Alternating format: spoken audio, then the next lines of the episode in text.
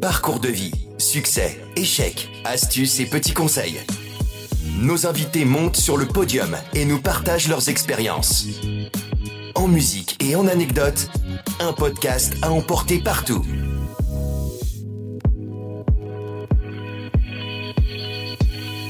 Bonjour et bienvenue sur le podium de Top Music. Le podium est un podcast qui vous fait découvrir des tranches de vie, des parcours exceptionnels, des tempéraments étonnants, accompagnés des musiques qui ont jalonné leur chemin.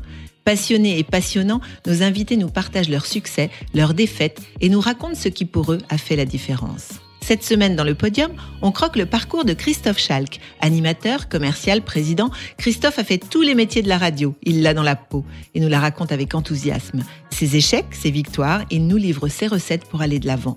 Et parce que l'on ne monte pas tout seul sur le podium, il nous dira comment bien s'entourer pour avancer. Bonjour Christophe. Bonjour Caroline. Aujourd'hui à la direction de Top Music, première radio des Alsaciens, ton parcours a commencé à Célestat, chez Radio Centre Alsace. Alors, je dis toujours que le hasard profite aux esprits préparés, mais force est de constater que le tien était vraiment bien préparé. Raconte-nous un petit peu comment ça a commencé. Avant Radio Centralisée, je suis un peu tombé dans la radio euh, adolescent. J'ai écouté beaucoup Europe 1 quand j'étais petit, pendant très longtemps, pendant très longues années. Et euh, il y a 5-6 ans, quand j'ai pour la première fois suivi sur RTL euh, Laurent Ruquier qui venait d'y poser ses valises, j'ai vraiment autour de moi dans ma voiture regardé si personne ne, me regardait quand j'ai appuyé sur le bouton RTL, tellement j'avais l'impression de, de, de, trahir la famille. Donc avant, avant Radio Centralisée, ouais, il y avait, il y avait Europe pourquoi Parce que tes, parents, euh, tes parents écoutaient Europe 1 Non, je crois pas. Je, je, sais plus comment les choses s'étaient faites, mais en tout cas, non, non, c'était mon, mon choix. Je me rappelle d'un tout petit euh, poste radio dans ma chambre sur lequel j'enregistrais à l'époque déjà les chansons de, de, de Grise, hein, la comédie musicale qui était sortie à l'époque.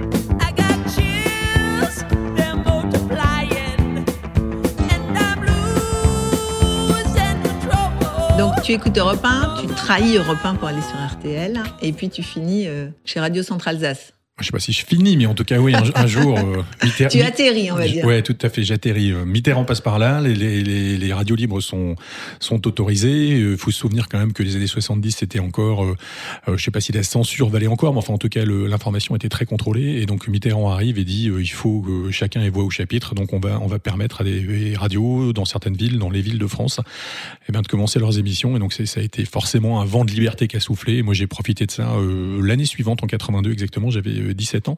Et j'ai frappé à la porte d'une radio associative qui s'était créée euh, dans, dans, ma ville. Et on y a, avec deux camarades, présenté euh, pendant plusieurs années une, une, émission le vendredi soir qui est restée dans, dans les annales de, de, la radio mondiale, qui s'appelait Graffiti Rock. Je sais plus vraiment ce qu'on y faisait, mais on, a bien rigolé. Alors on est en 82, avec des amis, euh, tu animes le vendredi soir Graffiti Rock sur Radio Centre Alsace, c'est l'ESTA, et on écoute quoi à cette époque-là? Bah, du rock évidemment, parce qu'on avait euh, frappé à la porte de la radio en disant oui, il n'y a pas assez de rock dans votre programmation. Donc on était, euh, on était fan de quoi de téléphone et des Clash par exemple. Ça c'était vraiment la, musique qui a marqué le début des années 80.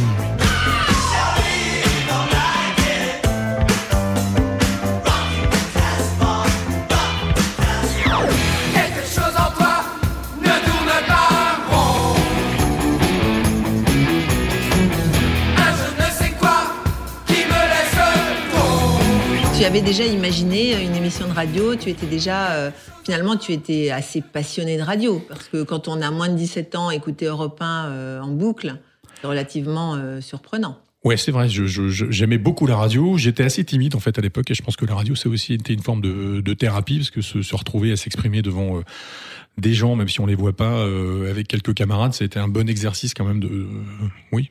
Mais t'as eu, t'as osé aller taper à la porte. De la radio. De la radio. Et je suis encore aujourd'hui sur, euh, sur Facebook un ancien camarade de l'époque qui de temps en temps ressort quelques photos qui, euh, qui valent leur pesant de, de cacahuètes. Alors t'as pas fait que de la radio à cette époque-là Donc tes parents t'ont dit passe ton bac d'abord ça, c'est classique. Tu l'as raté, je crois. Ah bah, c'est gentil de le rappeler, ouais. Euh, j'avais 17 ans, donc euh, bac français et bac euh, l'année suivante. On est là en 84. Et j'allais moins en cours et j'allais beaucoup à la radio à l'époque. C'était juste une association, donc on y allait pour passer notre temps et, et d'autres allaient à la pêche ou, ou, ou, faisaient de la philatélie, par exemple. Mais moi, c'était à la radio que je passais mon temps, ouais. Libre d'abord et puis après tout mon temps, y compris celui qui était en théorie dédié à mes cours. Alors tu m'as tu m'as aussi raconté une anecdote que, que qui m'a fait sourire. Tu as eu quand même ton bac finalement, mais tu l'as eu au rattrapage Et le jour du rattrapage, euh, tu avais un rendez-vous avec, à l'époque, euh, BNP pour du sponsoring. J'espère que ma mère ne nous écoutera pas parce que je crois qu'elle ne le sait pas encore. oui, j'avais le jour du rattrapage du bac, un rendez-vous commercial déjà avec une banque effectivement de l'époque qui voulait, j'imagine, faire de la pub à la radio. Et donc j'avais un, un, un, choix euh, important face à moi. Est-ce que je vais au rattrapage du bac ou est-ce que j'honore ce rendez-vous commercial? Et donc je suis allé euh, à ce rendez-vous commercial euh, qui n'a jamais abouti sur rien d'ailleurs parce que la, la banque ne m'a jamais rien acheté. Et, donc par définition, j'ai pas eu mon, mon, bac non plus. Et quand le relevé de notes est arrivé, en face des, des matières euh, du rattrapage, j'avais marqué ABS, ce qui devait signifier absent, j'imagine à l'époque. Mais euh, voilà, on, on m'a posé assez peu de questions chez moi et, et merci à eux. Et je crois que tu avais finalement, tu donnais toute ta vie à cette radio parce que tu devais également, euh, je crois, passer un examen et tu as raconté à ton professeur que tu allais à l'enterrement d'un ami. Ouais, c'est gentil de rappeler ça aussi. Non, j'avais, j'avais, euh, euh, en plus la radio, on vendait des animations aux, grandes surfaces de l'époque, et, euh, et, donc on avait l'occasion de faire une animation de trois jours dans un supermarché qui depuis a été euh, rayé de la carte, et, euh, et donc j'avais très envie de faire cette animation parce qu'économiquement c'était une, bo une bonne affaire, mais j'avais cours, donc je suis allé voir en fait mon, mon conseiller principal d'éducation de l'époque, qui s'appelait Monsieur Gruber, paix à son âme, et j'ai été lui raconter effectivement que j'avais un impératif qui était de me rendre aux obsèques d'un camarade qui habitait à l'autre bout du pays, je crois. Et euh, manque de bol, quand je faisais mon animation dans la grande surface en question, monsieur et madame Gruber sont venus faire leurs courses avec leur caddie. Et donc, pour ne pas être démasqué, je les ai suivis en fait pendant les, les trois quarts d'heure que, que, que, leurs courses ce jour-là ont duré. Et je me suis tenu à distance. Et ils ne m'ont jamais vu. Ils m'entendaient, mais sans savoir que c'était moi, évidemment, qui euh, qui vantait toutes les trois minutes les mérites des petits pois du rayon euh, en question dans le magasin. Excellent. Donc, quand on dit que tu avais la radio de la peau, c'est pas une blague. Non. Donc, finalement, tu, avais une passion et tu tu occupais tes journées à vivre cette passion. Ouais, je, crois que je découvrais un peu tout, la musique, le, le, le, c'était vraiment une, un vent de liberté, vraiment. Et, euh, donc j'ai participé à ça comme ça un peu. La, vie, c'est une succession de, hasards, d'intersections on décide de prendre à droite ou à gauche. Ben, il, se, trouve que cette année-là, en 82, je me suis retrouvé à cet endroit et que ça après effectivement. Euh, bah, a, a, eu en, en, définitive une incidence sur toute ma vie. Euh, ça fait 30 ans maintenant, donc euh, c'est une longue page d'histoire. Ouais. Alors, qu'est-ce que tu as envie de dire aux jeunes qui aujourd'hui ont des parents qui leur disent, comme les tiens, passe ton bac d'abord, on verra après? Alors, je vais dire à tous les jeunes, sauf aux miens, puisqu'en fait. Non, mais je, je crois qu'il faut.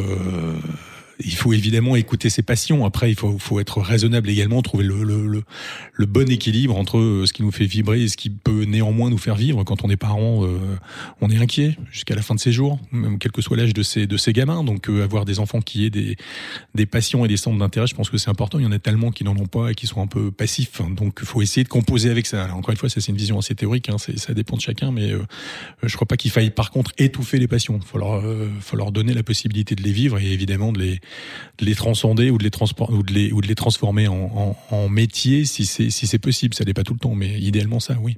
Donc tu passes de Célestat à Strasbourg euh, comme ça?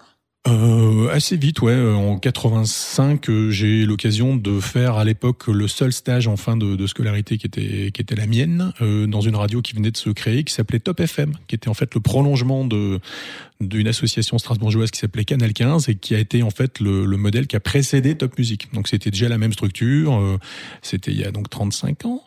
Et, euh, donc je, passe trois mois, je dirais, à Strasbourg pour m'imprégner des méthodes de, ce qui allait devenir euh, Top Music dans un second temps, dans l'idée en revenant à Célestat, transposer évidemment ce modèle-là à la petite radio euh, qui était la nôtre sur le petit territoire central-alsacien qu'on desservait à l'époque. Et tu m'as raconté que tu faisais euh, du commercial à ce moment-là, avec un commercial qui roulait dans sa Mitsubishi et qui écoutait.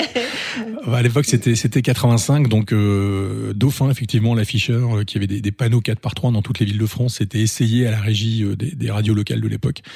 Euh, il en est vite revenu d'ailleurs, et, et, effectivement, je, je partageais ces trois mois avec un, commercial, Bruno K, on va l'appeler comme ça, euh, qui euh, m'emmenait effectivement en rendez-vous et c'était un garçon assez, assez particulier. Je me rappelle effectivement qu'on écoutait, il avait un très bon son dans sa voiture et à l'époque c'était euh, c'était notamment la période de Gold, un peu plus près des étoiles qu'on qu écoutait dans les rues de Strasbourg. On était un peu les rois du monde, c'était en 85.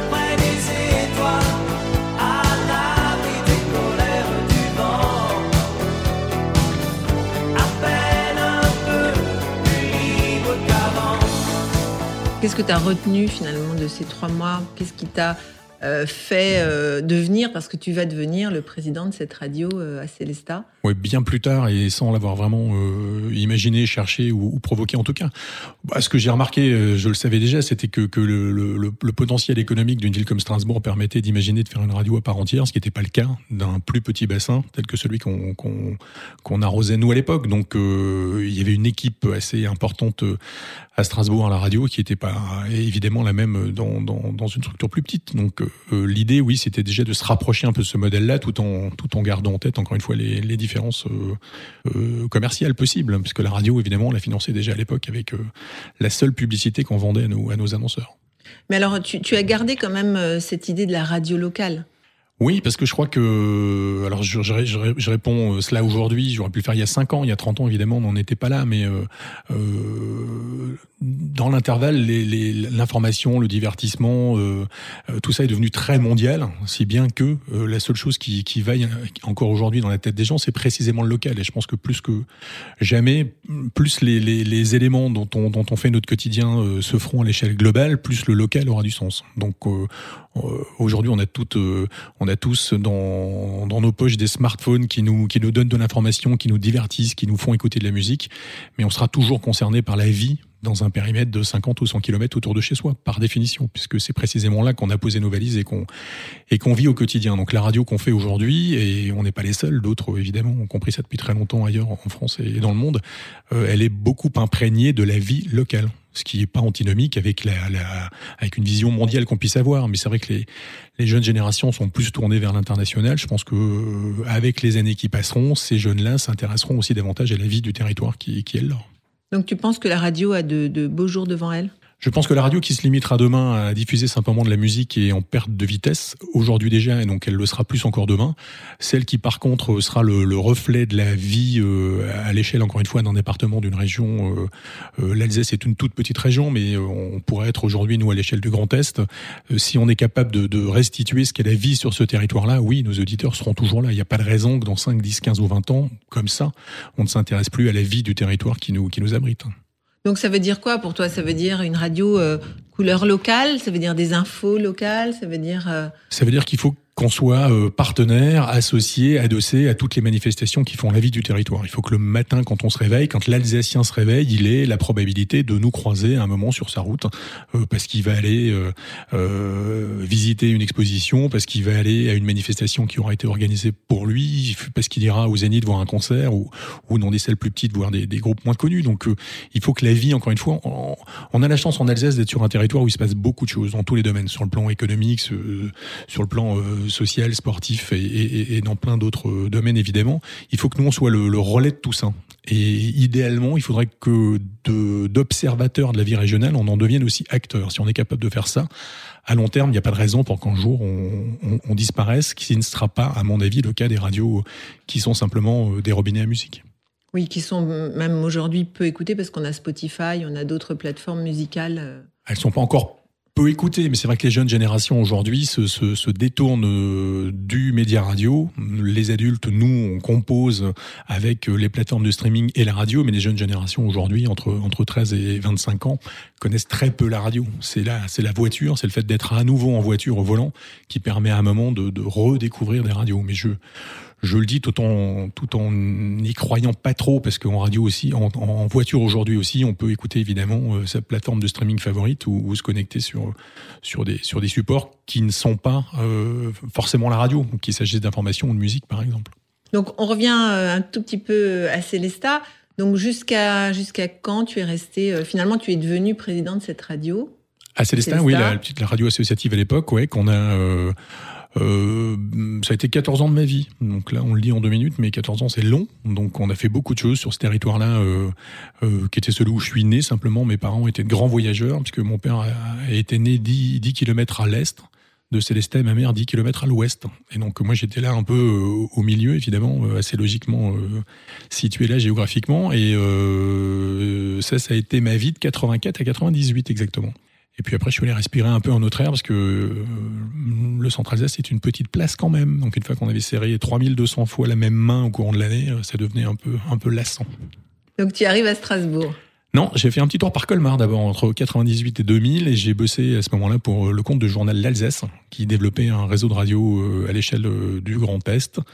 Euh, les stations qu'on déployait à l'époque étaient des, des, des, radios du groupe Lagardère, Europe 2 à l'époque et donc j'ai pris beaucoup de plaisir à bosser pendant deux ans et demi avec Rémi Flimelin qui était le patron du journal L'Alsace et qui en, en, matière de diversification avait cru à l'époque dans les années 90 à, à, celui de la radio. Donc ça ça a été de mars 98 à octobre 2001 exactement.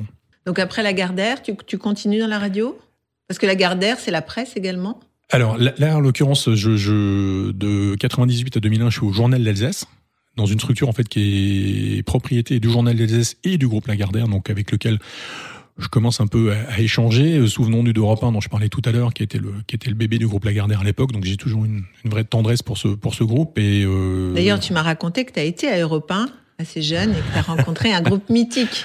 Ouais, en fait, j'avais, j'avais, ça devait être en 87, donc j'avais quoi, 22 ans à l'époque, et j'avais eu l'occasion effectivement d'aller retrouver à Europe euh, Gilles Schneider, qui était patron de la rédac à l'époque, qui était le patron des journalistes d'Europe 1. Et euh, Gilles Schneider est originaire de Bach, entre Célestin et Strasbourg, comme euh, toute sa famille d'ailleurs. Euh, Schneider, c'est assez rigolo, c'est un pseudonyme, ce qui s'appelle Pigeon pour de vrai. et donc, je suis allé voir euh, Gilles Schneider, patron de la, de la rédac à ce moment-là à Europe 1, et j'ai passé un après-midi avec lui. On avait, j'avais profité du fait qu'on ait une connaissance commune pour m'inviter un peu cet après-midi-là. Et j'avais vraiment les yeux qui brillaient fort en, passant la porte du, du, de la rue François 1er où, où Europe était à l'époque installée. Et effectivement, après la conf de rédac, qu'on a été dans le studio Coluche avec Gilles Schneider et je me rappelle qu'Alain Manvel présentait euh, une émission avec pour inviter euh, les Fine Young Et donc ça, ça reste un, un, souvenir très fort. Ça devait être en 87 et euh, j'aurais bien posé là mes valises et si j'avais pu ne jamais repartir, ça m'aurait bien plu. On était reparti. Bah, je suis reparti, j'ai repris le train à l'époque, j'imagine, pour revenir à, à Célestat avec, avec, avec plein de beaux souvenirs dans les yeux. Ouais.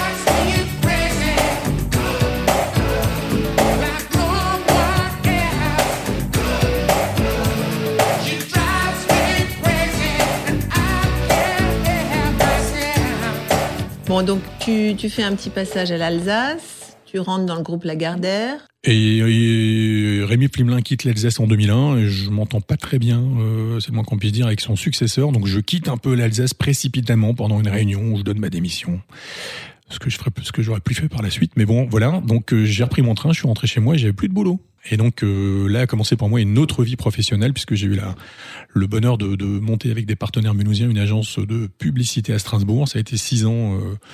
Euh, de, de, de ouais d'un quotidien riche et, euh, et un nouveau métier pour moi à apprendre ce qui ce qui ce qui n'allait pas de soi. Et donc ça ça a été euh, ouais ma vie de 2001 à 2007 exactement. Et en 2007 je suis revenu euh, vraiment par un grand hasard dans le groupe Lagardère qui était venu frapper à ma porte et j'y suis entré pour m'occuper de la presse magazine à l'échelle du Grand Est. Lagardère à l'époque avait une quarantaine de de titres euh, qui depuis ont été pour la plupart d'entre eux revendus. Ce que simplement je n'avais pas compris, c'est que ce qui les intéressait dans mon parcours, c'était précisément la radio que j'avais côtoyée pendant 15 ans, puisqu'eux avaient déjà en tête à l'époque le fait de fusionner les forces commerciales de la presse et de la radio à l'époque.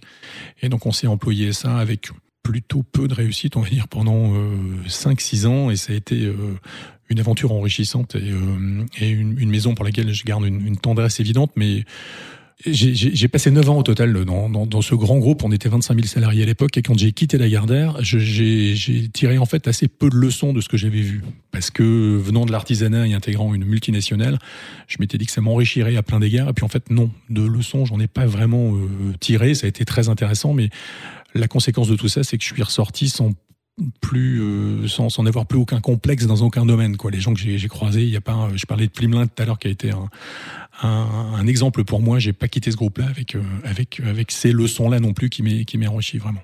Mais j'y ai passé neuf ans euh, vraiment euh, au total neuf années très intéressantes à plein d'égards avec plein d'anecdotes que je vais garder pour moi. Mais voilà c'était une tranche de vie. On a a refermé cette cette porte là ce paragraphe là et tu as sauté directement chez Mediaron ensuite? Euh, oui, on va on va la raconter rapidement l'histoire, mais euh, à, l'époque chez Lagardère, on commercialisait un certain nombre de supports en presse, en magazine, sur le plan du digital aussi, et il se trouve que dans le panier de la mariée, il y avait une radio alsacienne qui s'appelait Top Music, que donc je connaissais bien pour y avoir passé euh, quelques années, je vous le racontais rapidement tout à l'heure, et cette radio appartenait à l'époque à deux Parisiens, Jacques Abergel qui avait été chez Europe 1 lui aussi pendant très très très longtemps, et puis qui après avait fondé, cofondé BFM, et puis Gérard Carrérou qui avait été patron de la rédac de TF1 et qui étaient deux garçons qui approchaient les 80 ans à l'époque, et, et, moi je leur rendais des comptes commerciaux puisqu'on était la régie publicitaire de la radio.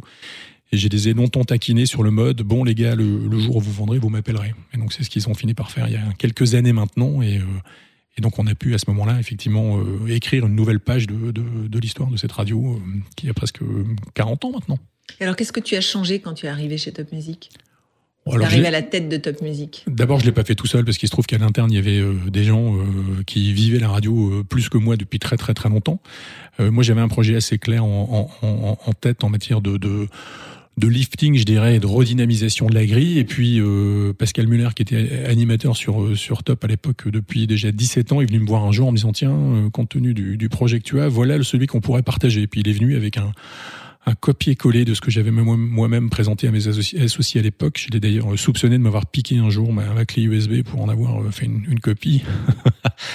et donc voilà, donc ensemble on a et avec évidemment les équipes qui étaient déjà en place, on a redynamiser la station, on l'a euh, relifté sur le plan euh, bah, de l'image simplement, des partenariats qu'on avait euh, oubliés au fil des années, on a renouvelé nos installations et on a appliqué ici ce que d'autres ont très bien fait pendant 40 ans dans d'autres régions de France, Top l'ayant fait un peu moins. C'était peut-être dû au fait que ses propriétaires de l'époque étaient parisiens, n'habitaient pas la région et donc avaient une vision lointaine de, la radio qui a bien fonctionné pendant 35 ans, mais qui en avait encore largement euh, sous le pied quand on l'a reprise il y a 5-6 euh, ans maintenant.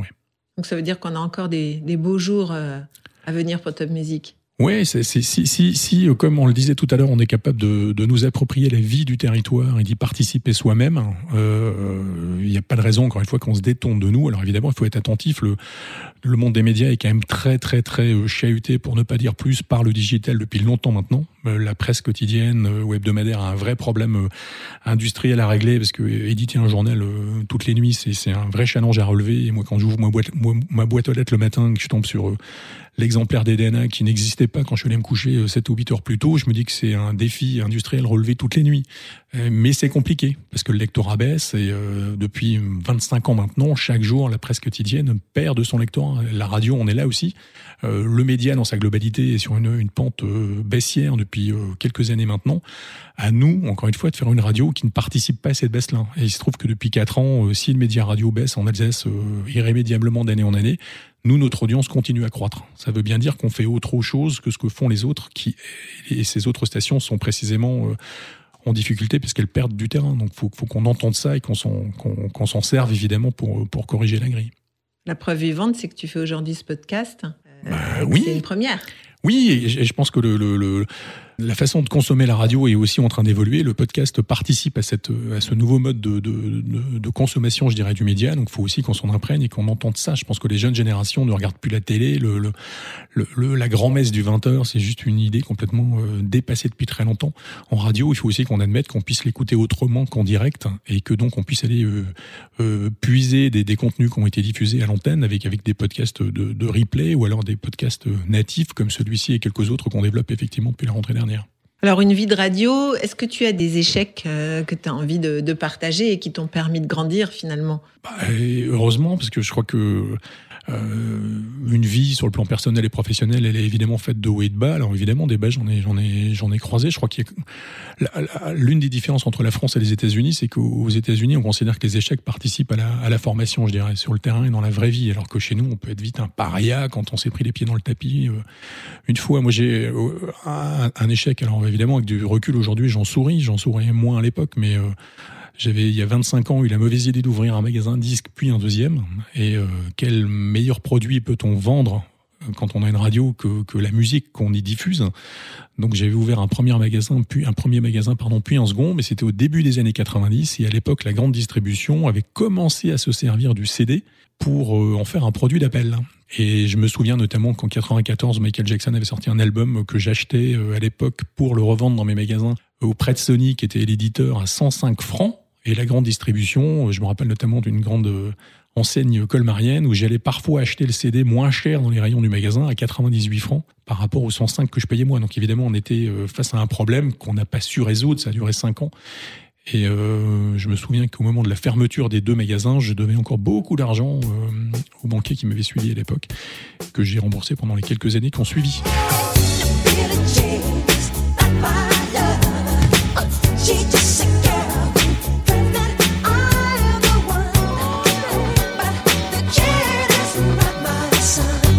Le magasin s'appelait Crocodisque, voilà, dans les années 90, et ça reste un, bon souvenir néanmoins, mais c'est vrai qu'économiquement, c'est une très mauvaise affaire. Mais voilà, on apprend, et, même si j'ai été, euh, par cette expérience-là, marqué au fer rouge, et euh, euh, ouais, je pense, que tout ce que j'ai fait par la suite a été modifié par cette expérience douloureuse. C'est vraiment quelque chose de compliqué. Tu l'as gardé euh, longtemps sur les épaules. Oui, j'y pense encore, ce qui me permet, c'est un, un, peu un garde-fou en même temps. Ouais, complètement. Le fait de se dire, voilà, il y a des, on sait pas tout faire. Je pense que euh, diriger une boîte, ça fait appel à, à des compétences diverses et on peut forcément pas toutes les avoir. Donc déjà, il faut être et bien entouré, et puis après, il faut être capable de, de reconnaître ses, ses, propres limites. Et j'en ai comme tout le monde, bien sûr, heureusement. Et les choses dont tu es fier au final de ce parcours? Bah, Fier, euh, les gens qui me connaissent. Euh, savent que je suis un, grand optimiste devant l'éternel, parce que je pense que la vie est belle et, courte, donc il faut tous les jours la mordre. Et, euh, moi, j'ai toujours eu le bonheur, je dirais, de fonctionner en me levant le matin sans être contraint par euh, aller travailler, alors que j'ai autour de moi des gens qui depuis 25 ans sont kikines. Euh, donc, je sais pas si c'est une fierté, mais enfin, en tout cas, j'ai toujours, pour moi et pour les gens avec lesquels j'ai bossé, essayé de partager ça. Euh, passons un moment euh, agréable, faisons sérieusement notre boulot sans se prendre au sérieux, et tout en se souvenant surtout du métier qu'on ne fait pas. Moi, je, n'opère pas à cœur ouvert, je, ne pilote pas des A380, donc on va, on va rester humble quand on, quand on boulot qui est le nôtre. Et tous les, tous les métiers sont utiles euh, mis euh, bout à bout. Mais voilà, il faut être et, et humble et en même temps euh, euh, entraîné, je dirais, dans son sillage euh, des, des, des, gens qui partagent la même passion que la, que la sienne. Et donc ça, c'est oui, c'est peut-être une fierté que, que de regarder derrière moi. Et je suis assez à l'aise avec euh, les relations que j'ai pu tisser avec mes, mes, collaborateurs au fil des années. Ouais. C'est des, des, relations longues que tu as tissées? Souvent, ouais, souvent parce que parce que je pense que les, les, les, gens ont tous des qualités et des défauts et je crois assez peu au fait qu'on puisse asseoir les gens sur des moules et à coups de maillet euh, les faire euh, épouser les formes du moule. On a tous des qualités et des défauts. Euh, moi le premier, donc euh, travailler avec avec une équipe, ça veut dire euh, bah, se servir entre guillemets des compétences des uns et des autres, et donc aussi respecter ce que sont les uns les autres. Donc ouais, ouais j'ai j'ai des, des, des, collaborations longues à mon actif et puis des, des mix amicaux et professionnels. On dit souvent qu'il faut pas bosser avec ses copains ou ses amis, moi je l'ai toujours fait. Et je réfléchis là en le disant, mais je non, je regrette rien en, en, la matière. J'espère qu'en face ils, ils, ils en diraient de même si on les interrogeait, mais on va on va pas le faire. Alors parlant justement des gens qui t'entourent, qui, qui aimerais-tu euh, faire monter sur le podium avec toi? Bah précisément ces gens-là, je dirais que, que euh, à la radio ici ou dans les métiers que j'ai pu faire auparavant, encore une fois, c'est toujours un travail d'équipe. C'est un peu en français une porte ouverte que dire ça, mais c'est vrai quoi. Euh, donc euh, je vais pas vous donner de nom là, mais en tout cas les les, les 5-6 personnes auxquelles je pense, ouais, qui ont jalonné mes mes 30 ans de vie professionnelle déjà, je les emmènerai volontiers avec moi sur le podium. On serrerait un peu pour tous euh, tenir sur les marches les plus hautes, mais euh, ouais, je pense que l'humain est la matière la plus compliquée à gérer, mais aussi la plus passionnante précisément pour ces raisons-là. Donc, euh, ce sont ces gens-là ouais, que j'emmènerai euh, volontiers avec moi et qui, je l'espère, se reconnaîtraient s'ils nous écoutaient. Ouais. Donc, tu un peu ta bande au final Non, c'est peut-être c'est pas, c'est une bande qui a évolué au fil du temps. J'ai pas une bande, alors forcément j'ai encore quelques balises euh, des années 80-90 sur lesquelles je m'appuie de temps en temps, mais euh, la bande elle a plutôt changé parce que ma vie a changé avec mes, mes métiers aussi. Mais euh, oui, j'ai plusieurs bandes, je dirais, qui sur le plan professionnel ont été euh, des, des, soutiens ou des, ou des collaborations au fil des, des trois dernières décennies. Ouais. Il y a un de tes amis qui a appelé ton parcours la théorie du boomerang.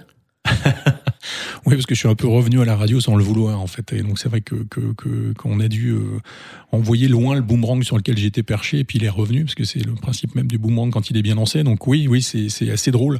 Quand j'ai quitté la radio en 2001, euh, jamais j'aurais pensé un jour y remettre les pieds à nouveau, parce que je pensais vraiment avoir fait le tour de la question. Et puis quand je disais tout à l'heure que le, la vie était faite d'intersections auxquelles on arrive, et puis on décide là de prendre à droite ou à gauche, et ça a une incidence sur les 25 ans qui suivent. Euh, c'est aussi ce qui est bon dans la vie, le fait de se dire tiens tous les jours peut être l'occasion d'une rencontre enrichissante et, et, et intéressante à, à, plein d'égards. Donc oui, le boomerang c'est un peu ça, c'est quitter un milieu professionnel et puis revenir un peu vraiment par un, jeu de billard à, à, plusieurs bandes quoi. Donc oui, le boomerang c'était moi en l'occurrence. Alors, il y a aussi euh, pour toi une, une, finalement toute une famille qui a compté en, en termes euh, de musique. Tu m'as parlé de la famille Chédid. Alors ça, c'est plutôt, c'est plutôt mon, ma, ma, tasse de thé aujourd'hui, je dirais. Mais la musique que j'écoute, elle est, elle est assez francophone. Elle est euh, c'est typiquement la famille Chédid, ouais. De Louis euh, à Mathieu, euh, son frère, sa sœur. Oui, j'adore ces gens-là et je trouve qu'il y a une espèce d'humanité sincère dans ce qu'ils font. Des artistes à la radio, on en, on en croise évidemment qui sont sincères pour certains et un peu moins pour d'autres. Et la sincérité incarnée, elle est vraiment celle de, de la famille Chédid. Donc ça, c'est vraiment euh, un, un, grand souvenir quand je pense à eux en concert, toute la famille, il y a quelques années. Euh, avait fait une tournée, j'avais été les voir. Je crois que Mathieu Chédid, ça doit être le type que j'ai vu le, plus sur scène dans ma vie. Euh, et, je continuerai demain parce que je trouve, en ce moment, euh, il, est assez abonné aux concerts privés sur Facebook ou dans son salon, il sort sa guitare avec sa fille qui passe par là. Et, euh, voilà, c'est vraiment des moments, des moments forts et, humainement importants, pense. C'est pourquoi, cocotte, je suis un machiste Et je sais qu'elle ma gueule. Non, pas de Est-ce que c'est bien? Est-ce que c'est mal? Laisse-toi aller, c'est que ça c'est le macho. De malgré moi. J'ai pourtant été ça. Alors j'ai envie de terminer sur une jolie phrase que tu m'as donnée. Nourris-toi du conseil ou de l'expérience des autres. Et finalement, euh, ne pas s'entêter, écouter les autres. C'est un petit peu ce qu'on a envie de retenir de ton expérience? Bah, je crois déjà que c'est le, la sagesse que les années euh, nous imposent. Je pense que quand on arrive à 20 ans, on est parfois peut-être un peu tête brûlée et puis on pense avoir tout compris dans la vie en général et sur le plan du boulot aussi. Je pense qu'avec les années qui passent, oui, il faut, faut être conscient du fait qu'on peut ne pas renoncer à ses projets et à ses envies, mais il faut aussi se nourrir de l'expérience que les autres ont, qu'on n'a pas forcément soi-même. Et encore une fois, on fait jamais euh, rien seul, hein, ni au sein de son foyer, ni au sein euh, d'une entreprise, qu'elle soit la nôtre ou pas. C'est pas, c'est pas la question, mais euh, écoutons ce que les autres font, font de mieux que nous et je pense qu'on peut, on peut s'en servir et nous appuyer les uns sur les autres. Bah merci Christophe. Merci Caroline. À bientôt. À bientôt. Parcours de vie, succès, échecs, astuces et petits conseils. Nos invités montent sur le podium et nous partagent leurs expériences. En musique et en anecdotes, un podcast à emporter partout.